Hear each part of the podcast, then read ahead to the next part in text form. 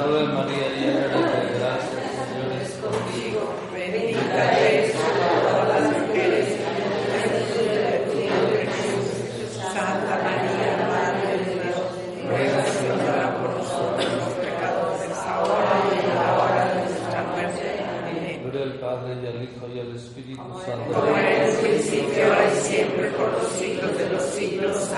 Ven Espíritu Santo, llena los Corazones de tus fieles, enciende en ellos el fuego de tu amor.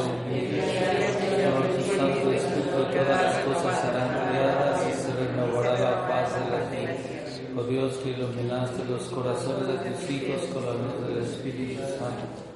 Haznos dóciles este mismo Espíritu para gustar siempre del bien y gozar de sus divinos consuelos por Cristo nuestro Señor. Amén. San X, Ruega por nosotros. Nos quedamos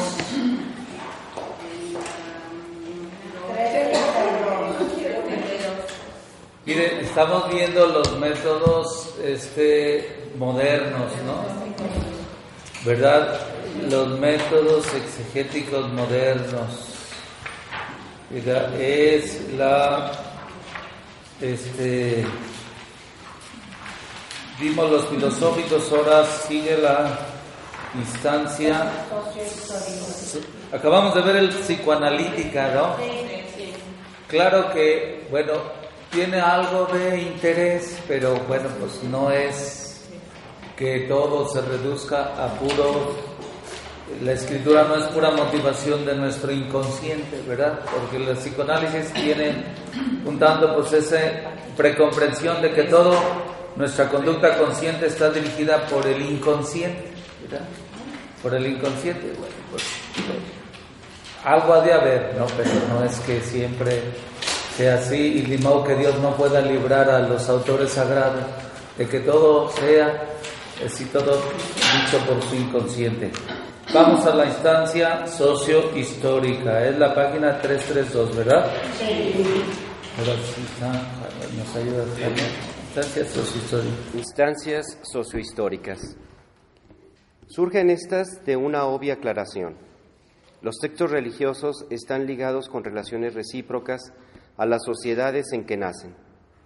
Esta constatación vale evidentemente también para los textos bíblicos. Desde comienzos del siglo pasado se han venido realizando estudios sobre la situación sociohistórica de la Biblia, con particular atención a la del cristianismo primitivo, y han llevado a la afirmación hoy, ya corriente, de la utilidad de acompañar la exégesis del texto bíblico con, sus- con su aproximación sociohistórica. Esto comporta muchos aspectos positivos, en cuanto que permite comprender el funcionamiento económico, cultural y religioso del mundo bíblico, conocimiento este indispensable a la crítica histórica. Eso lo dice la Pontificia Comisión Bíblica, ¿no? En el documento que se llama Interpretación de la Biblia. Pues todos los textos nacieron en un contexto histórico-cultural, como nosotros, ¿verdad? Estamos en un contexto histórico-cultural, no somos nosotros los mismos de ahorita que los del principio del siglo, ¿verdad? No somos nosotros ahorita, eh, las nuevas generaciones no son como nosotros, ¿verdad? Que nos mandaban con la pura mirada, ¿no? Con la pura mirada. Las nuevas generaciones son bien diferentes. Desde los bebés ya nacen con iPhone, ¿no? Y así muchas cosas. La historia es diferente, con mayor razón, tantos siglos que ha llevado la redacción de la escritura. Con mayor razón. Moviéndose en el ámbito de desmitificación propuesta por los maestros de la, de la sospecha, F. W. Nietzsche, en el campo filosófico, Karl Marx en el socioeconómico y Sigmund Freud en el psicoanalítico. Algunos estudiosos propusieron enfoques que repercutieron pronto en la hermenéutica bíblica. En los primeros decenios del siglo XX, un grupo de filósofos alemanes del Instituto para la Investigación Social de Frankfurt elaboraron desde diversas perspectivas culturales una teoría crítica de la sociedad. M. Horkheimer, sociólogo ampliando una reflexión general, mostró las contradicciones de la sociedad occidental. Otros sociólogos fijaron su atención en la sociedad capitalista. H. Marcuse, filósofo y psicoanalista, denunció el embotamiento de las facultades intelectuales, creativas, lúdicas y afectivas del hombre que vive bajo el dominio de esa sociedad. Ese hombre, Herbert Marcuse o Marcuse, escribió un libro que se llama El hombre unidimensional. Dice que estamos embotados, dice nuestras facultades intelectuales. Porque nada más pensamos según la sociedad nos impone, ¿no? Pensamos como nos impone la sociedad y en parte tiene razón, ¿no? ¿Verdad? Ahora todos los muchachos cuando se saludan, pues ya se dicen, güey, hola. Y luego todos, o sea, quieren andar así como la moda, si no se sienten como fuera de, o, todos tenemos que hablar de que la América o que León le ganó a la América y si no más estamos en, en sintonía. y así como que rechazados. el hombre unidimensional y si no estamos si no vamos a ir al concierto de Maná el 11 de noviembre tampoco.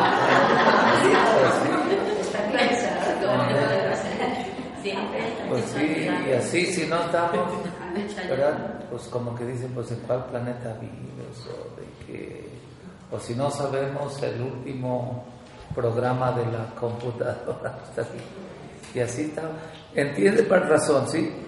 El que estamos embotados, así que toda la sociedad nos impone las facultades intelectuales, las creativas, las lúdicas, lúdicas es pues para nuestros juegos, ¿verdad? Diversiones, y, y dice lúdicas, este, también afectivas, pues sí, ¿verdad? En cierto aspecto, por ejemplo, hoy las facultades afectivas es pues nada más a rejuntarse, ¿verdad? Sí. Y ya, o sea, como que está bien, sí es cierto, ¿no? Eso es lo que está de moda. Y así está, es un sociólogo, ¿verdad? Este es, dice que es filósofo y psicoanalista, era como un filósofo o como un psicólogo social, como también era este Eric Fromm, psicólogos sociales. Y está bien, bueno, pues nos hacen pensar, ¿no? Pero hay que tomar lo bueno de allí, pero no que nos, este, dijéramos, tomemos eso como dogma, era como dogma. Que, que nos ayude a empezar a reflexionar, sí, cierto. Bueno, a ver, perdón, seguimos. T. W. Adorno, filósofo y sociólogo, analizó críticamente los mitos del progreso y su presencia y descubrió en ellos las estructuras de dominio que rigen la sociedad burguesa y la cultura de masas. E. Fromm, Eric Fromm, psicoanalista y filósofo, estudió las estructuras de la personalidad que se forman en las sociedades capitalistas. W. Benjamin, filósofo y lingüista, examinó el concepto de cultura de masas. F. Pollock, economista, puso de relieve las las consecuencias económicas y sociales derivadas de la automatización del trabajo. Este amplio y abigarrado conjunto de ideas debía proyectarse necesariamente sobre la Biblia, por parte de cuantos trataban de comprenderla en el hoy de los lectores. Pues sí, con tantos autores, claro que influyeron también en los que se dedican a estudiar la Biblia, influyeron su pensamiento. De hecho, de hecho, a partir de los años 60, un grupo de teólogos y escrituristas desarrollaron ciertas ideas sobre la revelación como historia. En particular, W. Pannenberg, revalorizando el mito para la comprensión de la historia, admitió que éste constituye un elemento único, primordial y básico que proporciona la clave hermenéutica para interpretar el presente. Se interpreta, pues, la historia dentro de un horizonte teológico que la considera como tiempo y lugar de revelación. De Dios en el Antiguo Testamento, de Dios en Cristo en el Nuevo. Y sí es cierto, ¿eh? la revelación es histórica en el sentido que se ha ido dando a lo largo de la historia. A lo largo de la historia, Dios se revela en la historia. el Dios actúa en la historia. El credo, ya ven, por ejemplo, de los judíos es un credo histórico mi padre era un arameo que bajó a Egipto. No decimos como nosotros creo en Dios Padre Todopoderoso. Nuestro credo es esencialista, ¿verdad? así es, así como de, esencias, de verdades. Creo en Dios Padre Todopoderoso, pero también es histórico al mismo tiempo. Creo en Jesucristo que murió en tiempos de Poncio Pilato. Es histórico. Pero es más histórico el judío. Mi padre era un arameo que bajó a Egipto, fue esclavo y clamaron a Dios y Dios los liberó y Dios les ordenó hacer una y luego ya salieron. ¿sí? Entonces, si es cierto, Dios se revela a lo largo de la historia. ¿Y cuál es el fenómeno en la historia, el más importante, el más sobresaliente? El ser humano. Dios se revela a través del ser humano. También se revelan las cosas, ¿no? En las cosas. Una vez habló hasta a través de una burra, ¿verdad? Pues sí, la burra de Balaam. Pero este, normalmente Dios se revela a través del ser humano, ¿no? a través del hombre y el hombre más, dijéramos así, representativo, el nuevo Adán, pues es Jesucristo. Sí es cierto que Dios se revela en la historia. por eso también es importante para que reconozcamos que hay esa, bueno, que nos demos cuenta que hay esas interpretaciones que, le cargan mucho la tinta a la revelación como historia tiene su importancia. A ver, seguimos.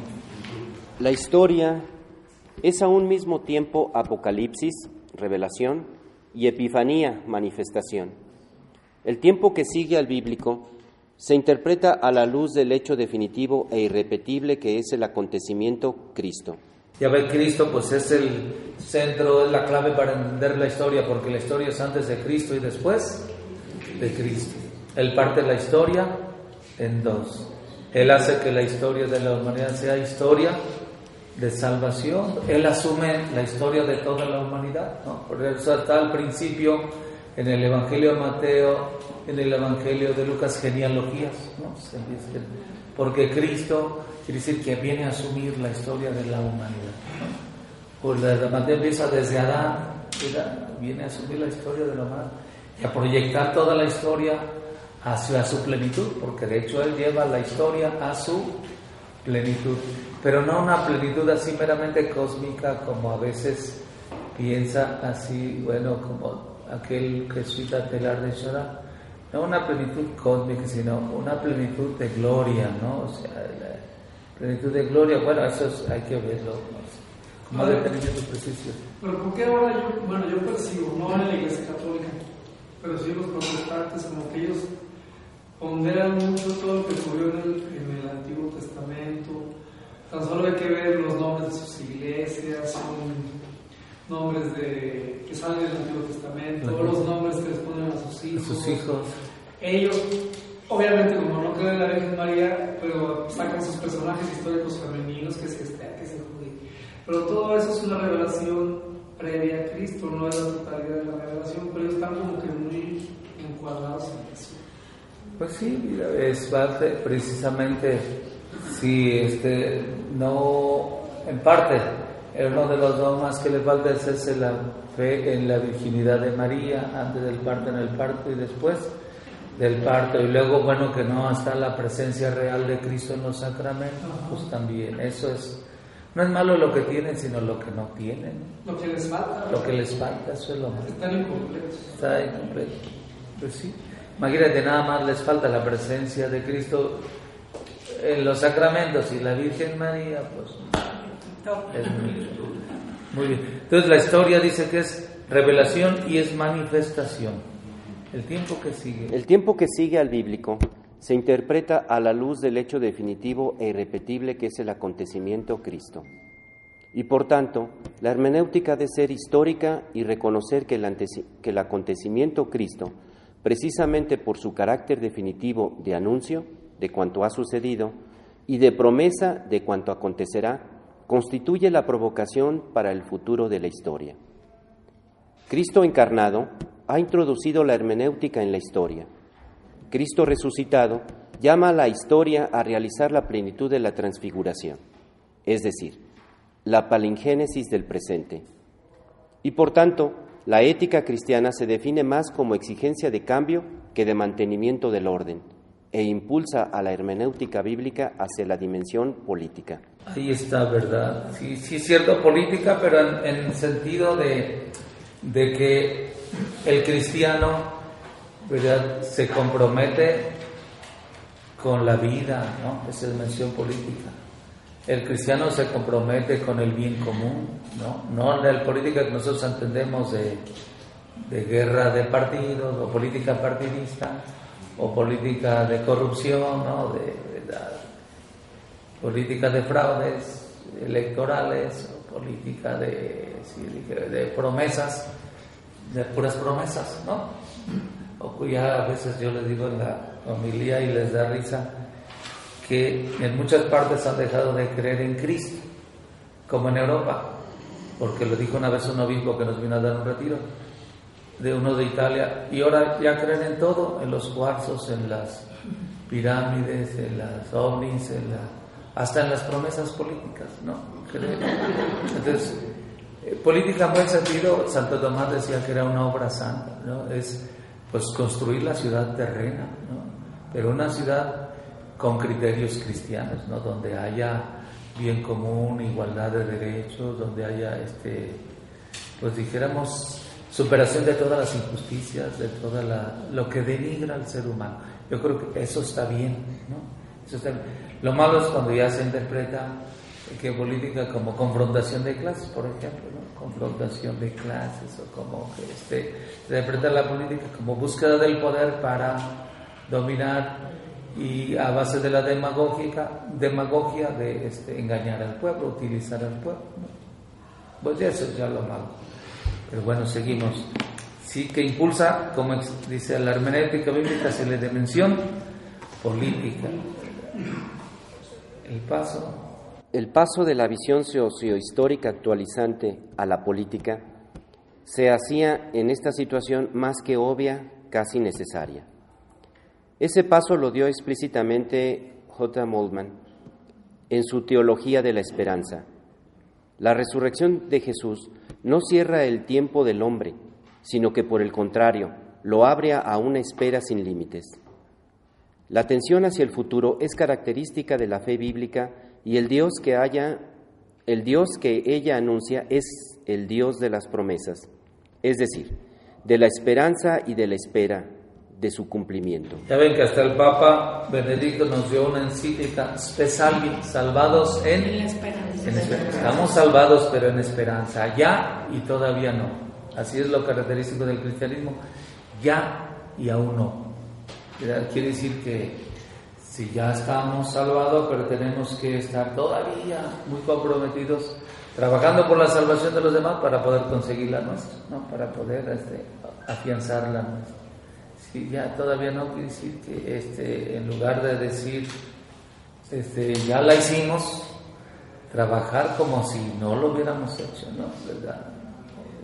el cristiano no puede decir ya la hicimos, porque si hay actitudes así, a quienes, hablando por ejemplo esto mismo de los protestantes, pues, no, ya Cristo resucitó, ya, este, ya estamos salvos, no hay que, te preocupes, ya nomás cree en Él, pero puedes pecar todo lo que quieras. Decía Lutero, crede fortiter sed crede, peca fortiter sed crede forcius, peca mucho pero cree muchísimo más. o sea, tampoco, ¿no? O sea, pues actitud de decir, pues ya que Cristo resucitó, ya no tenemos nada que hacer nosotros, más que Hare Hare Krishna, ¿no? O así, alabarlo y no. No, no, no. se trata de queremos estar, eh, sí, precisamente porque ya estamos salvados, este, pero poner toda la carne a las obras, o sea, todo el empeño en trabajar por la renovación de, la, instauración del reino. Pues, Bueno, seguimos. Y consiguientemente, el futuro del hombre será auténtico si está construido sobre las bases de la esperanza bíblico-cristiana y de las expectativas del hombre contemporáneo. La Biblia es una historia de salvación llegada ya a su cumplimiento, pero es asimismo la promesa de una historia que todavía hay que construir. Narra, en efecto, la historia de la libertad ya obtenida y predica la libertad que hay que conquistar.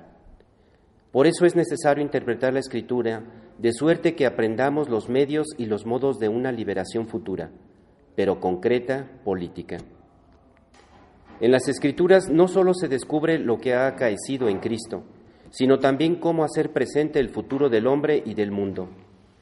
De esta suerte, encuentran respuesta a las expectativas del hombre contemporáneo, que tiene una visión de su propio destino, llena de confianza y quiere construirlo con sus, propias manos. Y de, hecho, pues es que el futuro ya irrumpió en el presente, ¿no? Hablaba, por ejemplo, Einstein de la cuarta dimensión de la realidad, ¿no? Que es el tiempo, ¿no? O la tercera dimensión, hay el, ¿verdad? El espacio, ¿verdad?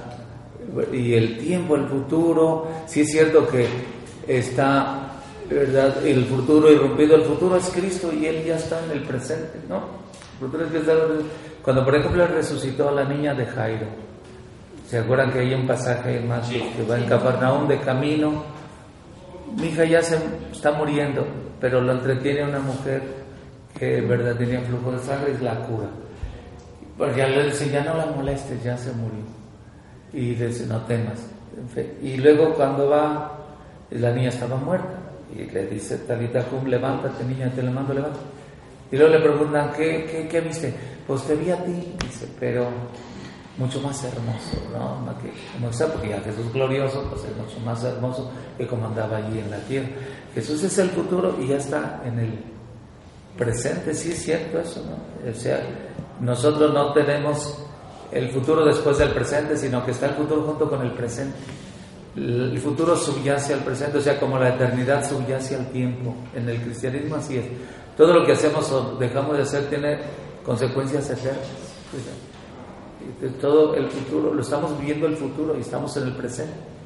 Estamos viendo el futuro, porque si el futuro es Cristo y ya estamos así llenos de la presencia de Cristo desde el bautismo, pues ya estamos y dándonos del futuro. Sí tiene en realidad, pues sí, cierta razón esto, ¿sí? Ya el futuro ha irrumpido en el presente. Muy bien. Aplicada a la Biblia, la hermenéutica política impide interpretar el texto bíblico como memoria del pasado y en cambio impulsa a reconocer en él la enseñanza de cómo obrar en el mundo y en la sociedad del presente, haciendo real poco a poco el proyecto querido por Dios y a cuyo cumplimiento tendemos nosotros movidos por él.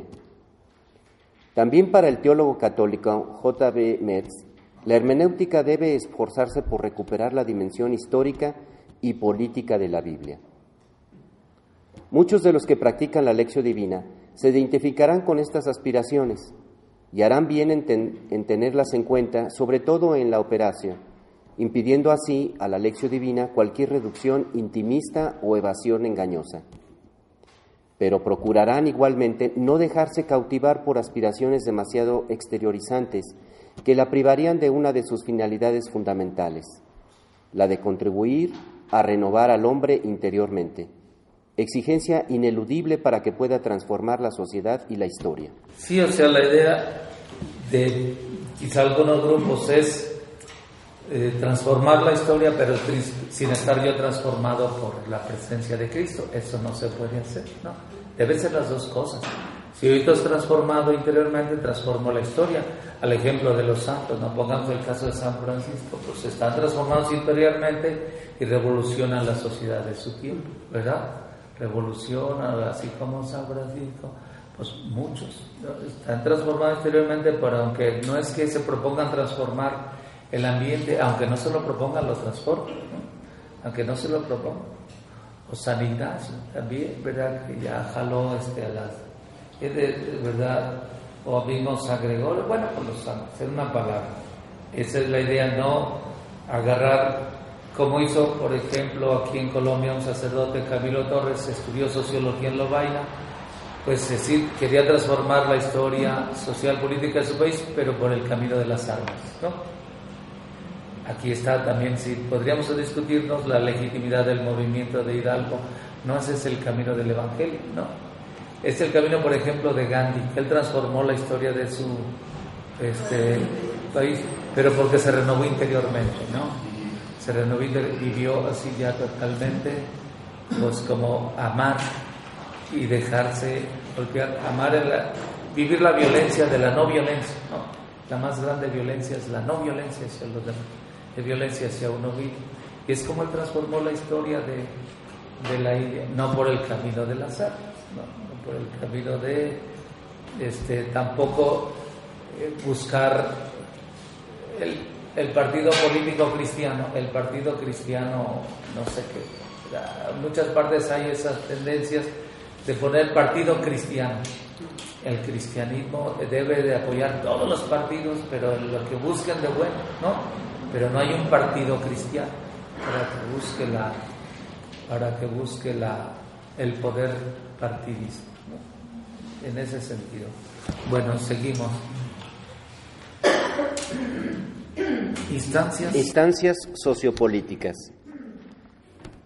Más que a visiones teológicas, estos estudios se remiten a motivaciones inspiradas en la filosofía, a la crítica de las ideologías,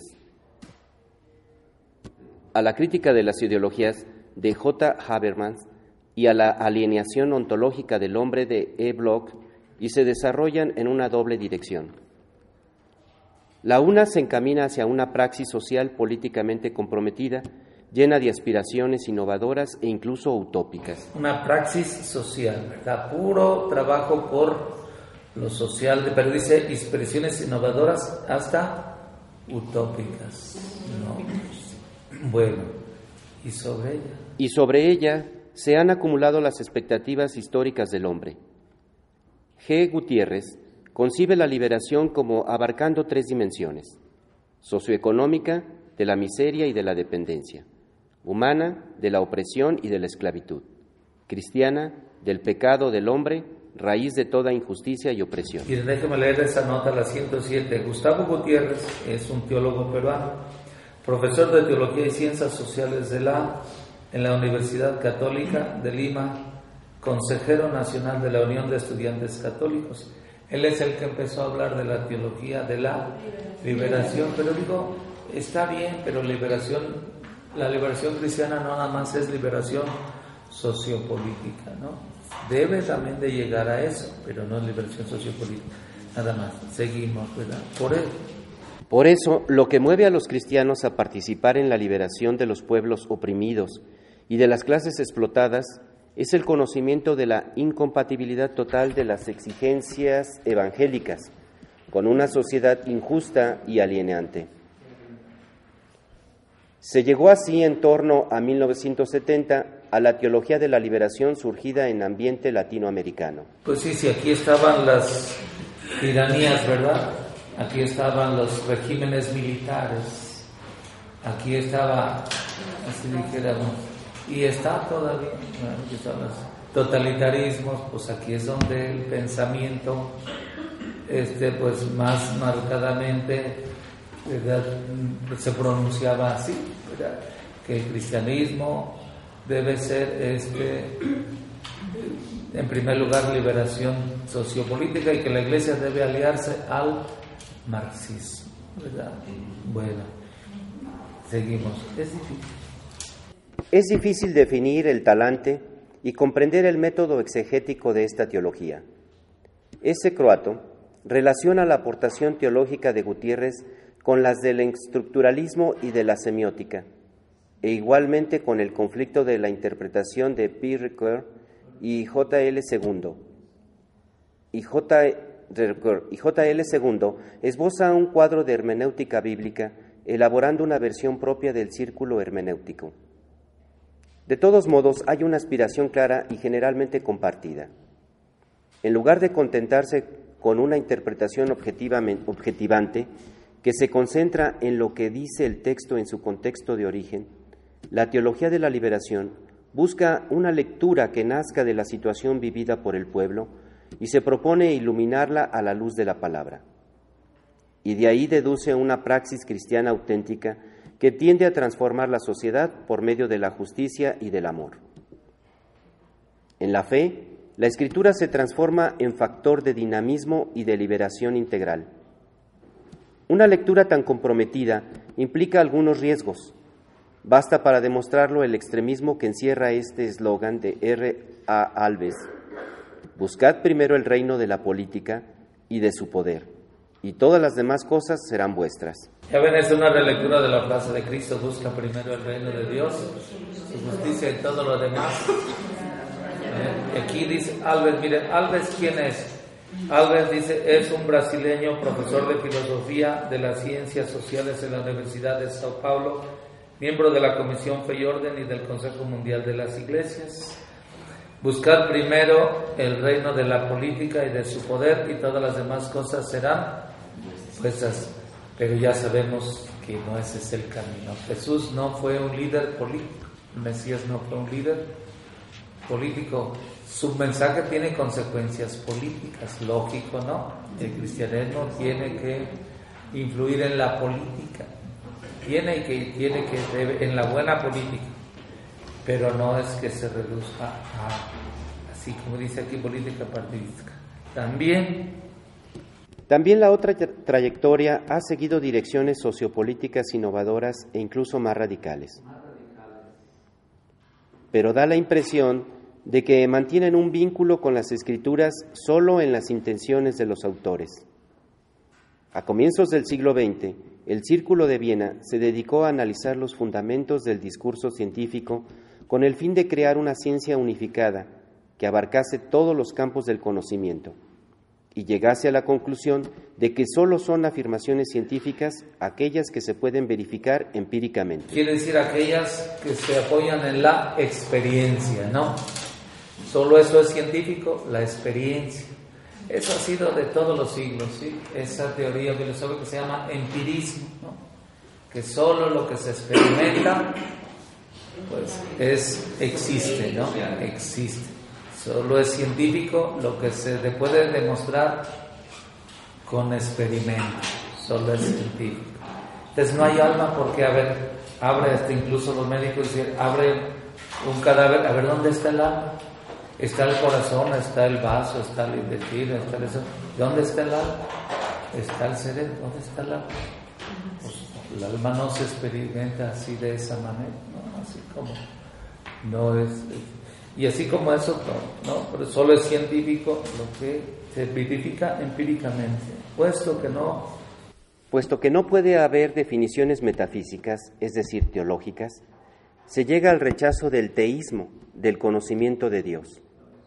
La reflexión de la que parte P.M. Van Buren es la constatación de que en nuestra época tecnológica y pragmática es necesario presentar el mensaje cristiano en forma conveniente despojándolo de sus mitologizaciones, empleando un lenguaje concreto y verificable, como por ejemplo las palabras de Dios, las palabras Dios, Hijo de Dios, y otras semejantes, no son de suyo verificables, no pueden impresionar a nuestros contemporáneos.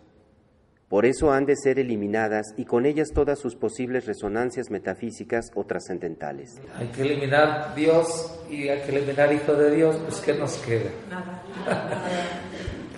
¿Verdad? Sí, porque todas las resonancias metafísicas, metafísica no es esta nueva que anda saliendo de la nueva era, metafísica es la ciencia del ser, ¿no? El ser en cuanto ser.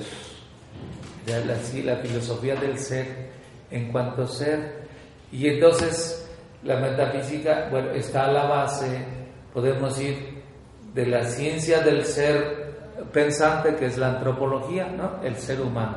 Ciencia del ser material, pues se llama cosmología. Ciencia del alma, psicología o así, ¿no? Pero la ciencia de Dios, teodicea o, meta, o teología. Pero la metafísica está a la base de todo, es el ser en cuanto ser, porque el ser es, dice, el no ser no es. Sí es cierto, ¿no? El ser es, el no ser no es. Pero el ser no es así unidimensional. El ser es, así podemos decir, este, analógico. El ser mm, necesario, el ser, así podemos decir, absoluto, pues es Dios, ¿no? Los demás seres no somos absolutos, no somos necesarios, somos participados de ese ser absoluto. Él nos participa su ser, de somos creados. Pero habemos de esos creados, unos temporales y otros inmortales. Los temporales, bueno, pues son los seres vegetales, animales, y los eh, inmortales somos los seres humanos, porque hay un ser inmortal, tanto como los ángeles como son espirituales como el ser humano, somos inmortal, el alma es inmortal, no es eterna porque tiene principio y no tendrá fin. Dios no tiene ni principio ni fin. Y al Papa le preguntaron, ¿y qué hacía Dios antes de crear la humanidad? ¿Eh? ¿Qué hacía Dios antes de crear la humanidad? Ser feliz, ¿verdad? Amarse a sí mismo y amarnos a nosotros desde que Él existe, pues ya nos ama desde toda la eternidad. ¿verdad? Amarnos y gozarse en el pensamiento de crearnos un día, ¿no? viendo las buenas obras que iba a hacer a través de nosotros y perdonando los pecados que íbamos a cometer. Pues digo, a ver, eso es lo que nosotros podemos decir, pero Dios se ha de reír, ¿no? De lo que pensamos de Él, que hacía antes de crearnos. Entonces, yo digo, así en ese sentido, ¿verdad? Que, pues, si nosotros, ¿verdad? No podemos, no tenemos la capacidad de pensar en esto, hay que quitar esos razonamientos metafísicos, hay que quitar Dios, hay que quitar, pues nomás queda lo tangible, lo palpable, lo material. Ahí está. Pero también hay que tener cuidado, ¿no, padre? Porque después igual hay eh, religiosas, me ha tocado un caso, de que andan, o sea, en, más bien en cuestiones de homeopatía y todo, y entonces dicen, hacen preparaciones, o sea, sanan y todo, cosas así que hacen, pero con energías, con cosas que le dan. Y realmente pues uno piensa, eso me pasó hace muchos años, que eso está bien y correcto hacerlo, ¿no? pero realmente igual en la metafísica, o sea, como que ya, como que el mismo hombre hemos distorsionado todo para enfocarlo solamente en el yo. Entonces, Ese es, pero esa es otra cosa que no es metafísica. Se le da el nombre de metafísica, pero no es. pero hay corrientes La metafísica clásica de Aristóteles o de Santo Tomás. ¿Hay qué? O hay cursos ahora de metafísica. Una conocida me decía que iba a un curso de metafísica y ella es muy católica, pero a fin de cuentas le pasaron una serie de cosas y me decía, es que hablan del karma, hablan de muchas cosas y, y, y después a fin de cuentas se aleja más del catolicismo y cree más en todo esto que le están enseñando y viene un, o sea, un choque igual de que se va alejando más de su propia fe. Pues son todas estas, este supermercado de, de teosofías orientales, ¿ves? Un supermercado, hay de todos los gustos, todos los sabores, ¿no? Y pues claro, es lo que decía, cuando se deja de creer en Cristo, se cree en todo, hasta las promesas políticas, ¿no?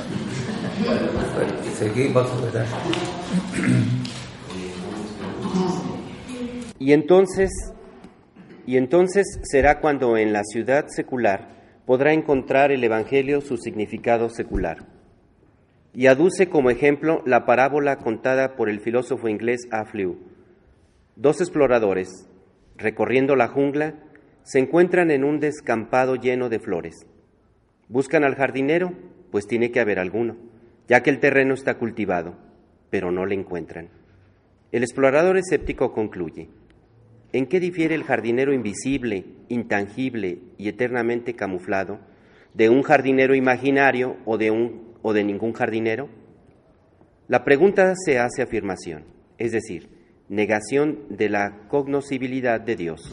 O sea que no podemos, no tenemos la capacidad de conocer a Dios. Eso ha sido siempre. como si fuera cosas nuevas.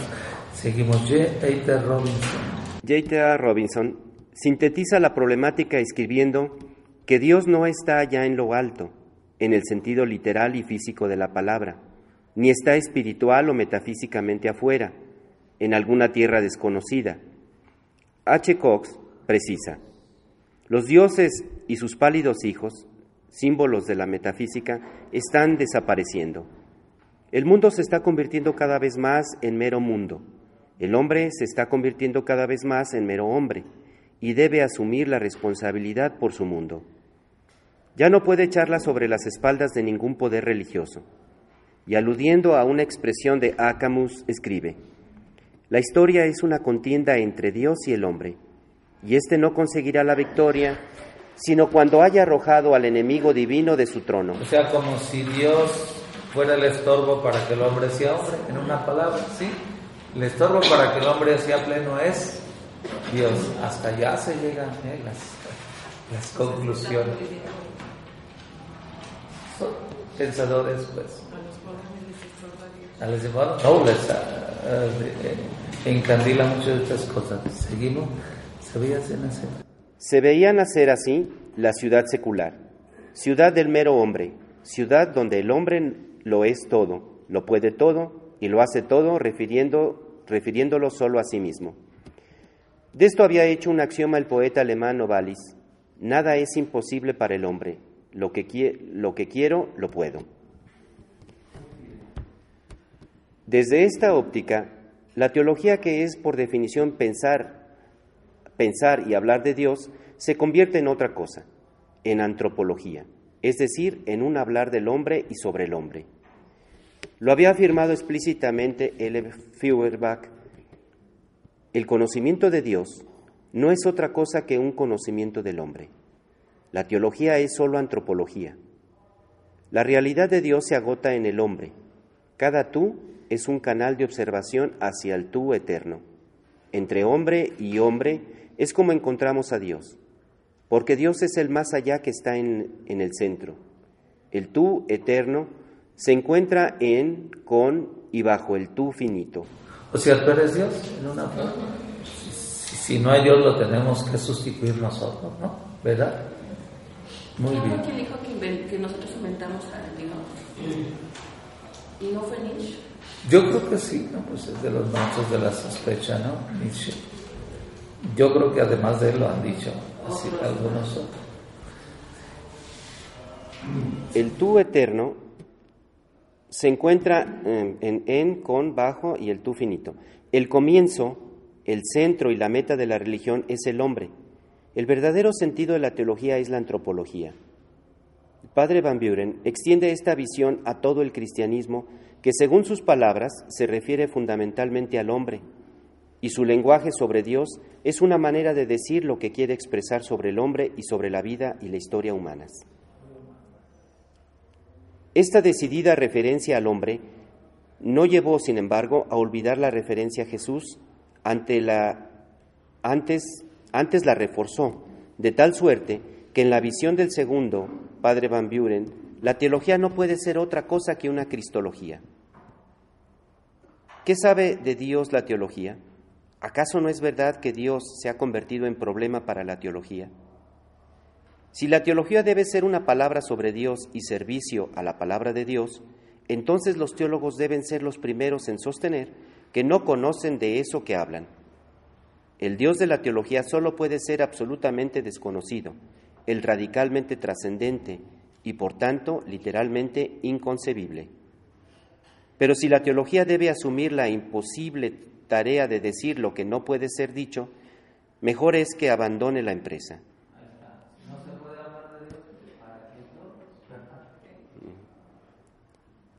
Ante la imposibilidad de una teología pura, es inevitable que el esfuerzo deba transformarse en cristología. La teología que trata de ser propiamente teología tendrá su centro en la cristología, en cuanto que ésta es la respuesta que brota de nuestro yo más profundo y de nuestra situación más auténtica.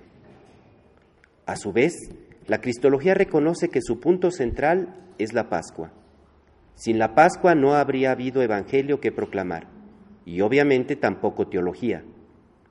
Si queda para nosotros una teología, tiene que ser hoy, como fue desde el principio y ante todo, una respuesta a la Pascua, y en particular al resucitado. Lo que se cumplió en él, se cumplió para nosotros. La cristología expresa no solo un modelo emblemático, sino también un proyecto cristiano antropológico.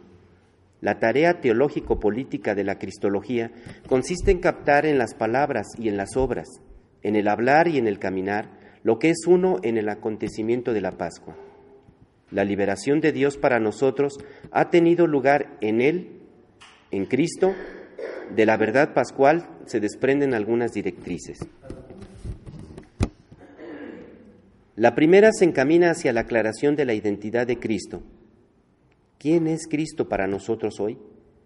Las categorías con que recientemente se han intentado expresar el significado de Cristo han sido las de Señor servidor, de hombre para los demás, de marginado, de desconocido, hasta de bufón o de arlequín, de suerte que en una mezcla de patos fatos, debilidad, ironía, gozo y libertad, todo asume un significado extraño. Algunos, para algunos Cristo hasta eran superstar, ¿no? Hubo una película, creo que Jesucristo superstar.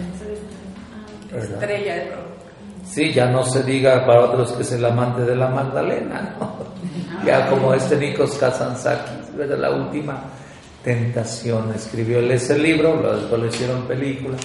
Ah, pues cada quien dice cada, barbaridad de, de Jesús. Aún así, Aún así, en todas estas formas debemos verle como a la encarnación del más allá en medio de nosotros.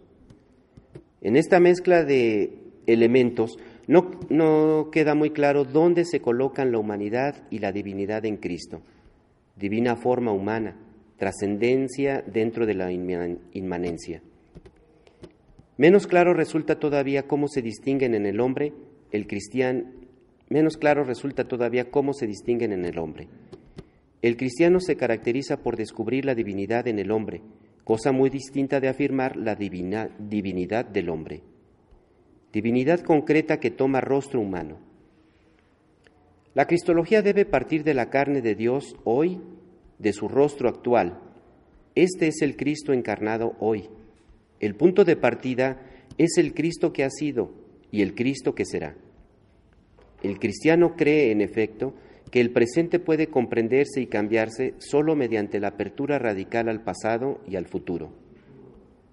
El sujeto abierto, a la- el sujeto abierto de la cristología es la humanidad de Dios, la gloria. Y aún más específicamente, no se hace cristología hablando constantemente de Jesús o sacándole a colación, sino únicamente respetando la presencia de Cristo en el mundo. En efecto, la divina forma humana es el rostro de la familia del hombre. eh, no pueden, pues, aunque se niegue que este, se puede hablar de Dios o de Hijo de Dios, pero pues el hecho, la realidad, toda la obra de Cristo no se puede negar, no se puede esconder, pero no nada más pensar en su este, obra en la humanidad, o sea, en la presencia en la humanidad, no nada más lo que hace Cristo, ¿verdad? dijéramos, en su relación con los seres humanos, con los enfermos y todo eso. Sí, Cristo se encarnó y es cierto, se encarnó y vino a compartir en todo nuestra condición humana. Está unido a todos los seres humanos, pero ahí no se acaba toda su obra, no se acaba toda su obra. Bueno, bueno, vamos a seguir. Esta cristología. Esta cristología hecha antropología abre el camino para expresar una finalidad concreta. Jesús de Nazaret fue un hombre extraordinariamente libre en las parábolas, en los dichos y en los episodios que nos han sido transmitidos. Los evangelios indican esta libertad de muchas formas. Siguió los ritos y mandatos de su pueblo, pero también se sintió libre para pasarlos por alto. Fue llamado rabí, maestro, pero su enseñanza rompió los límites de este título. El contenido de su enseñanza revela esta misma libertad. Estuvo libre de toda ansiedad y la precisión de definir, de definir su propia identidad, pero por encima de todo, estuvo libre para su prójimo. Enseñó que la grandeza de la libertad está en el servicio, y su propia libertad se caracterizó por un humilde servicio a los demás. Jesús fue, pues, un hombre libre para entregarse a los demás, fuese quien fuesen. Hablar de Jesús significa hablar del hombre liberado y libre. Esto quiere decir hacer cristología, y hablar de Dios significa hablar de los acontecimientos históricos que hicieron y hacen al hombre libre. Bueno, sí es mucho, llama mucho la atención la libertad de Cristo, ¿no? Era, era libertad de él ante los esquemas religiosos, culturales de su tiempo. Muy libre, por ejemplo, escogió él a los apóstoles. Antes eran los discípulos los que escogían al maestro, él los escogió. Y muy libremente escoge pues gente así dijéramos de rostro variopinto, escoge un guerrillero, ¿no? que era celotes, escoge un funcionario de hacienda, unos pescadores, otros que tenían una empresa de pescadores, escoge como un este, judío Pues Bartolomé, muy piadoso, escoge un joven, era muy joven Juan, es libre, libre en su comportamiento, él va a comer a la casa de los pecadores, ¿no? Habla con las mujeres en público, acepta a los niños. Es cierto, pero no eso no fue todo lo de Cristo, ¿no? También es un hombre de oración, ¿no? Se la pasa en oración, oraba en toda la noche. También es un hombre, dijeron que hace presente el reino. Dice, si expulso a los demonios es porque ya está entre ustedes el reino de Dios, porque cura a los enfermos. Y luego también es ¿verdad? El que tiene un poder que no es humano, el poder de lavar los pecados. Por eso le digo al paralítico, tus pecados te son perdonados. No nada más es libre para, dijéramos, servir a los demás, y si es un servidor, porque se puso a lavar los pies de los apóstoles, pero también es un hombre, ¿quién puede lavar los pecados? Nadie. O sea, porque es un hombre también que acepta un sufrimiento interior y un sufrimiento físico para hacer reparación de todos los pecados de la humanidad. Necesitaba la humanidad ser liberada de los pecados. simplemente el sufrimiento de su cabeza por los golpes que le daban, por la, por la corona de espina, por el sol abrasador, ¿no? Por la desvelada, por los gritos. ¿Cómo estaría su cabeza? estallando. Cualquiera de nosotros hubiéramos muerto, ¿no? Así, mucho menos que eso. Pero porque soporta, los sufrimientos nada más de la cabeza. Ahora todo el cuerpo fue azotado, ¿no? Por enfrente, por detrás, todo el cuerpo. Esos sufrimientos son para hacer reparación, para cancelar los pecados de la humanidad, de toda la humanidad. Pero eso no, no sale aquí en estas teologías, nada más se fijan en ese aspecto de así dijeron, el comportamiento, como podemos decir, social de Cristo. Está bien, hay que imitarlo, ¿no? Pero la teología no nada más es mirar su comportamiento social, su comportamiento, ¿verdad? Así dijéramos, eh, ante los prejuicios, las precomprensiones sociales, ¿no? Sí, el, los, sus mismos apóstoles es libre ante sus mismos apóstoles que no lo querían dejar morir en la cruz. No, él es libre. Dice, apártate, Satanás, ante sus mismos apóstoles que lo aman, aunque no se deja tampoco por los que lo aman, ¿verdad? Así no se deja, este, eh, pues sí, ¿verdad? Este, manejar por ese amor de sus apóstoles. No, yo no vine a hacer lo que dice Pedro, no vine a hacer lo que dice los apóstoles. ¿no? Yo vine a hacer lo que dice el Padre. Y así, pues es libre, pero no nada más es libre en el sentido de su comportamiento. Pero sí es cierto que nos conviene aprender mucho así de Cristo, esa libertad. La mayoría, muchos de nosotros sufrimos mucho por el que dirán, ¿no? Por el que dirán. Hasta sufrimos porque nos vean llorar cuando se nos muere un ser querido, nos ponemos lentes negros, oscuros, como si llorar fuera pecado. Ay, ¿qué van a decir que traigo unos ojos de marihuano? que digan, ¿no? tengo ojos de marihuana, pues sí los tengo porque estoy llorando. Si no es pecado llorar porque se me murió y no me pagó, ¿verdad? tengo que estar a llore y llore. Se murió y no me firmó el testamento, pues tengo que estar a llore y llore pero no es pecado ya, pero sufrimos mucho por eso, por, por este, dijeron, tenemos paranoia de la estética, que solo que nos vemos bonitos somos aceptados en la sociedad. No, tenemos la paranoia de la estética, tenemos, no tenemos esa libertad, ya estamos así como muy condicionados por la sociedad, por la cultura, por el que dirán. Jesús no tenía esos condicionamientos, va con sus paisanos y les dice, este pueblo pulgiento no sirve para nada. Hay otros pueblos que me tratan más, que me tratan mejor. Y sí, no, pues imagínense, pues, eh, lo querían echar al precipicio, ¿no? No se los digo con esas palabras, pero por ahí. Pero no es lo único que hay que ver de Jesús su libertad, sí, claro también hay que ver lo que decíamos, ¿verdad? El, su inteligencia, ¿no?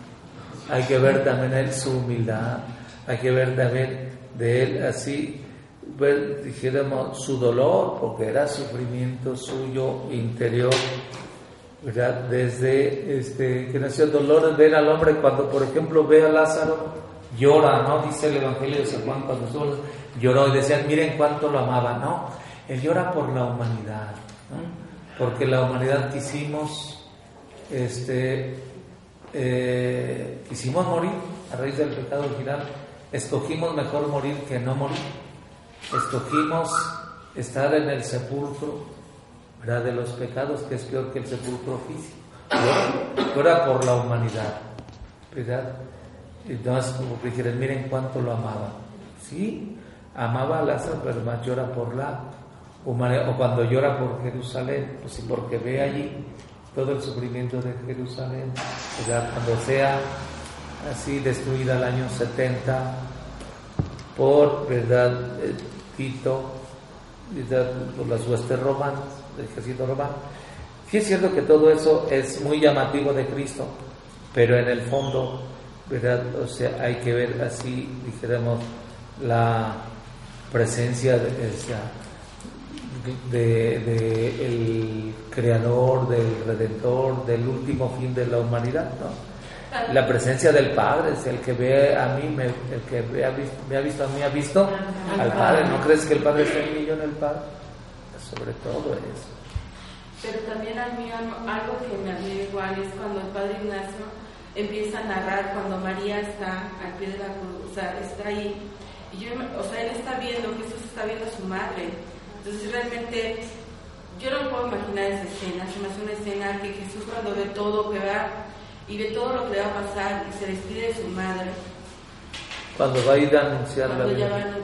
se despide. se despide de su madre y él sabe todo lo que todo lo que le va a pasar a su madre, el dolor que va a enfrentar su madre se me hace que ningún ser humano hace sufrir así a su madre.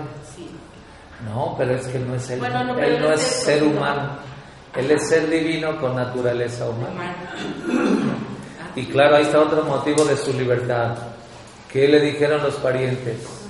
Ese flojo, ¿no? Se va a ir, este, porque ya no quiere mantener a su madre, ya no quiere trabajar en la carpintería, porque trabajaba en la carpintería, ¿no? lo se va a hacerle al santo, al evangelizador. De hecho, el hermano de José Alfeo así lo criticaba mucho. Y otros dos de sus primos, Simón, ¿verdad? Este, y José, eran hermanos de Santiago y de Judas. Eran otros dos primos, Simón y José, eran los que más lo criticaban, lo insultaban, ¿no? Lo insultaban. Bueno, pues, ¿qué va a decir la Virgen también? ¿Qué va a decir? Pues mucha gente no los iba a comprender. Tienen que en silencio aguantar las incomprensiones. ¿no? Esa es la libertad de que Él viene a, este, a hacer la voluntad del Padre. Bueno, seguimos otro pedacito. De este modo. De este modo, teología y cristología quedaban asociadas a la historia del hombre. Más aún, la tendrían como fin, y ésta terminaría por imponerse a ambas. El pensamiento de THJJ Althusser se basa en la constatación del abandono de la adhesión a Dios por parte de la mayoría de nuestro mundo y nuestro tiempo. Califica este hecho como muerte de Dios. La muerte de Dios es un acontecimiento histórico. Dios está muerto en nuestro tiempo, en nuestra historia, en nuestra existencia. Bueno, y sí es cierto, pero Dios está muerto para mí, sí, en mi pensamiento. Eso fue el drama, ¿no? De, de mucha de todas estas así especulaciones, pues Dios está muerto porque a mí me interesa que esté muerto, porque si Dios no existe, dice Nietzsche, todo está permitido, ¿no? Y a mí me conviene que Dios no exista, por entonces para darle vuelo al hilacho, ¿no? Pues sí, ¿verdad? Y para así, pues, como decía este el rey Sol, ¿no? Le yo soy el Estado, ¿verdad? O como si la ley soy yo, ¿no? y así también. Si Dios no existe, está muerto para mí, pues a mí me conviene. Es como el hombre que vivimos como si Dios no, existiera. Aunque existe, pero yo vivo como si Dios no existiera. Y llegamos a creer eso, ¿no? que Dios no existe. luego dice, ¿la muerte de Dios es una cosa? Eh, la muerte de Dios. La muerte de Dios es un acontecimiento histórico. Dios está muerto en nuestro tiempo, en nuestra historia, en nuestra existencia. La teología cristiana es también culpable de este evento por dos motivos. Por haber hecho de Dios un Dios abstracto, extraño, carente de vida, solitario, y por haber falsificado la realidad de la encarnación, trasladándola a un reino trascendente y aislado por completo, y momificado en un acontecimiento pasado, el misterio del Verbo que se había encarnado en el hombre y en la historia. Para devolver presencia a Dios, es necesario ponerle de nuevo en el centro del mundo y reconocerle plenamente presente en el momento actual. Y para reactualizar la presencia del Verbo encarnado, hay que reconocer la encarnación como una realidad recurrente que vuelve a aparecer en cada momento de la historia del hombre. Sí, hay que reactualizar la presencia del verbo encarnado hoy, ¿verdad? Dice, hay que reconocer la encarnación como una realidad recurrente que vuelve a aparecer en cada momento en la Dios abstracto, extraño, carente de vida, solitario y por haber falsificado la realidad de la encarnación. Sí. Ah, sí, dice, haciéndola a un reino trascendente y aislado. Por eso, mira, o sea, es que pensar que nada más la religión quiere decir estar pensando en el cielo, es eso, ¿no? Cuando que la encarnación del verbo nos hace que nosotros nos encarnemos también en nuestra realidad, que estemos trabajando por la por el día de hoy, ¿no? Por la sociedad de hoy, no nada más estar pensando en el cielo. Eso es lo, ¿no? decir, yo digo que trasladándola a un reino trascendente, la encarnación, como si Cristo no se hubiera encarnado, no estuviera ahorita aquí con nosotros, no se hubiera comprometido con todos los seres humanos. Cristo está presente, comprometido con todo. Y si un cristiano realmente cree en Cristo, también tiene que estar comprometido en renovar la sociedad actual, no nada más estar pensando en tener, portarse bonito para llegar un día al cielo, ¿no? Padre, no se refiere aquí, no, yo lo entendí así, no se refiere aquí que, que, nosotros no estamos participando, nos dejó fuera de esa encarnación. O sea, vamos a decir que de alguna manera también hacernos partícipes a nosotros de esa encarnación de Dios. Por eso es eso, que Cristo, en la encarnación del Verbo, nos mete en la misma dinámica nosotros, ¿no? Encarnarnos, quiere decir hacer mías todas las necesidades de los demás. Ese es cierto. Porque si yo no hago mías las necesidades de los demás, yo no estoy creyendo en la encarnación, simplemente ¿verdad? estoy pensando en el cielo, así le capto yo. ¿no? Porque Cristo se encarnó, quiere decir, hace suyas nuestras miserias y nuestras bondades, ¿no? hace suyas. Quiere decir, para, pues, para venir a solucionar, ¿no? a dar respuesta a todas esas interrogantes, inquietudes, ansias, aspiraciones, lágrimas ¿no? de la humanidad. Eso es su encarnación y sí es cierto. Y nosotros hacer lo mismo. Pero si nada más estamos pensando en el cielo, que Dios está en el cielo y que nosotros vamos a ir un día allá al cielo, pues es cuando dice que están falsificando la encarnación del verbo y la trasladan ahí a un mundo trascendente, ¿verdad? Como si Dios nomás estuviera ahí en el cielo esperando, ¿verdad? Que si no hace nada por el presente. Y así le cae, ¿no? Muy bien, sigue. Entonces, el Verbo se hace de nuevo carne de nuestro presente, en nuestro tiempo y en nuestra existencia. Así lo sagrado se une con lo profano, lo divino con lo humano, lo eterno con la historia. Desde esta misma óptica se ve la verdad de la resurrección de Cristo como una semilla cuya vitalidad inmanente tiene una tendencia definida. La base del futuro está ya dentro de la semilla. Por eso debemos hablar de Cristo y de su futuro Cristo es el espejo de nuestro futuro y la experiencia que mira hacia este futuro crea la historia. El hombre tiene el poder de insertar la trascendencia en el espacio y en el tiempo. La trascendencia se convierte en acto, en historia, crea lo nuevo. Esto basta para reconocer que la política es el nuevo evangelio, el anuncio de la buena noticia, esto es, que si el hombre sale de su pasividad y del replegamiento sobre sí mismo, consciente de ser el sujeto de la historia, es posible crear un futuro nuevo. Sí, ¿verdad? Sí, pues todo, todo puro presente, pura historia, puro este, realidad actual, ¿no? Sí está bien, ¿no? Pero ya sabemos que lo presente está en función de lo eterno, sí es cierto. Entre más nos comprometemos por renovar la sociedad, más estamos trabajando por nuestra eh, eh, inmortalidad, ¿no? Pero comprometernos según Cristo, ¿no? No comprometernos según política partidista, ¿no? Eso es cierto. Pues yo, yo también sí lo veo, pero dice, aquí comprometernos este, nada más en el presente y deja de pensar en, el futuro. Le vamos a dejar porque yo me voy a ir a una reunión. ¿Sí? Muchas gracias y le seguimos. Todavía nos quedan, bueno, para la próxima estas dos hojas, ¿no? Y ojalá que le podamos dar una repasadita desde el principio. Para ubicarnos, porque luego ya sigue ya la, propiamente ya el taller de la lección divina. ¿sí? Te damos gracias, Señor, y te bendecimos tú que vives por los siglos de los siglos. Que mira que